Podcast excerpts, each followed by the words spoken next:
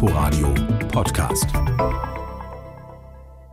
Angewendet werden soll die Regel in den Innenbereichen der Gastronomie, in allen Kultureinrichtungen wie Clubs, Theatern, Opernhäusern und auf Bustouren und Ausflugsfahrten. Das gleiche gilt für Freizeitparks oder Spielhallen. Ebenfalls nur noch für Geimpfte und Genesene offen sind Schwimmhallen oder Fitness- und Tanzstudios. Auch alle Hallensportarten fallen unter die Regel. Der Friseurbesuch oder auch der Gang ins Kosmetikstudio geht ab sofort nur als Geimpfter oder Genesener. Es sei denn, der Besuch dient medizinischen Zwecken, etwa beim Podologen. Grob gesagt also gilt die 2G-Regel in allen Innenbereichen des öffentlichen Lebens.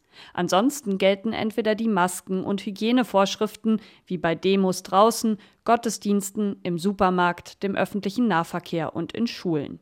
Oder eben maximal die 3G-Regel, also zum Beispiel auf Parteitagen oder in Bibliotheken. Eine Ausnahme stellen Veranstaltungen ab 2000 Gästen draußen dar.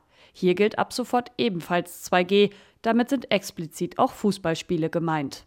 Für private Feiern gilt, 2G gilt ab einer Zahl von 20 gleichzeitig anwesenden Personen drinnen, egal wo man feiert. Grundsätzlich gilt eine Obergrenze von 50 Gästen.